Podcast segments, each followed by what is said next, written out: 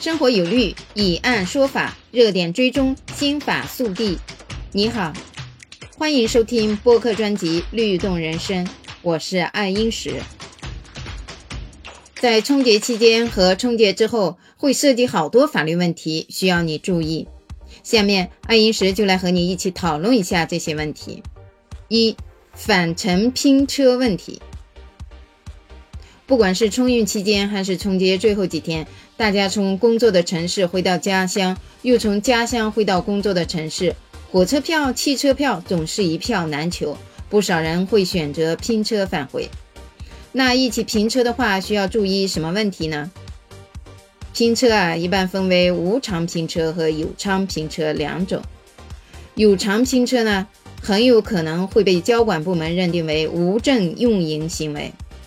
一旦被认定为是无证运营，司机就会面临行政处罚，所以建议大家谨慎选择拼车对象。另外，拼车前最好签一份书面协议，尽量写明发车地点、时间、路线、预计到达时间、费用、交通事故如何承担责任等问题。最好是能提前买好一份人身意外保险，一旦发生事故，可以减少纠纷，减少损失。无偿拼车就不同了，属于好意施惠行为，就好像请客吃饭一样，并不违反法律规定。无偿拼车属于无偿运送合同，不过呢，司机仍要尽到注意义务，确保乘客的安全。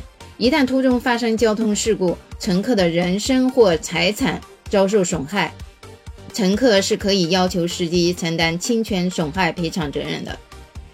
但司法实践中，出于公平考虑，会从司机自身有无故意或重大过失等因素来判断司机具体要怎么承担赔偿责任。一般情况下，司机只有轻微过失的，在判定时会酌情减轻司机的赔偿责任。前几天呢，有朋友在一起讨论了一个交通事故，就是摩托车把小车给撞坏了。小车一方是无责的，摩托车一方呢是全责。摩托车一方呢有一个驾驶员和一个乘客，全部都是醉酒的。那小车方能否要求摩托车方的驾驶员和乘客连带承担小车的修理费用呢？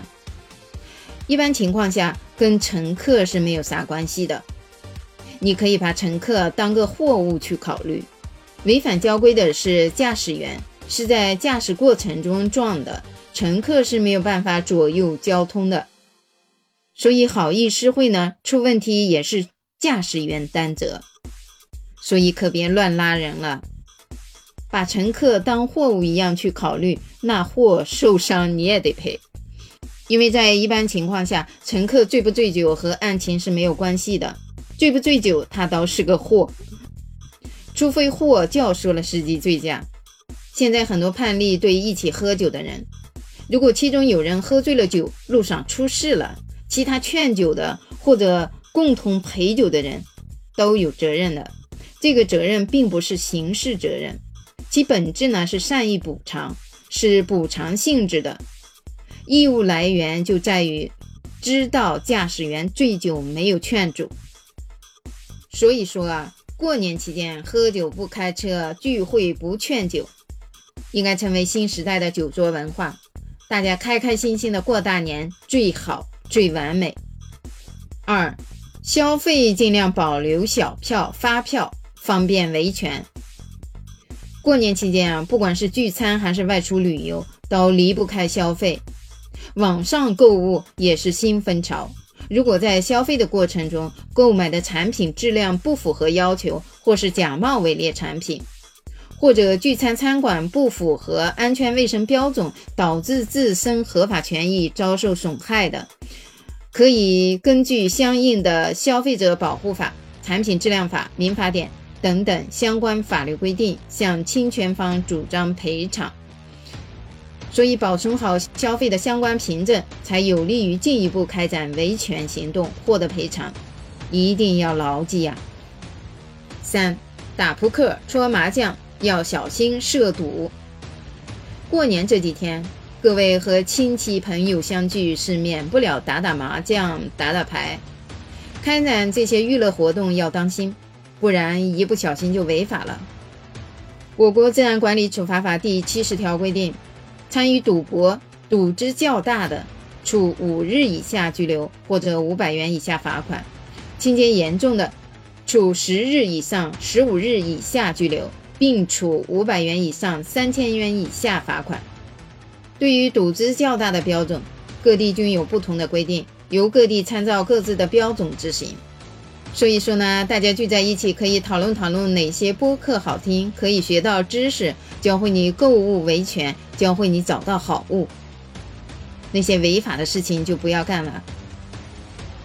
比如说，京东年货节推出了巨多好物，年货节买全年货就可以欢喜过年了。年前最后一波，说啥，咱都得给家里的小辈长辈买起礼物吧。忙了一年，犒劳犒劳自己和家人，就是最大的幸福嘛。而且京东年货节优惠福利太大了呢。点击节目播放页下方专属链接，即可获得京东年货节红包进行购物。这样的福利，小伙伴们千万不要错过了。点击屏幕下方小黄条，领完红包填年货，省时省力更省钱，每天都能领，每天都能薅羊毛。首单在京东购买成功的小伙伴，还会另有一张喜马拉雅智音商城大额优惠券呢。没记错的话，应该是满九十九元减五十元的吧？那爱英石在这里祝您开心购得好物，欢乐过大年。我们下期见，拜拜。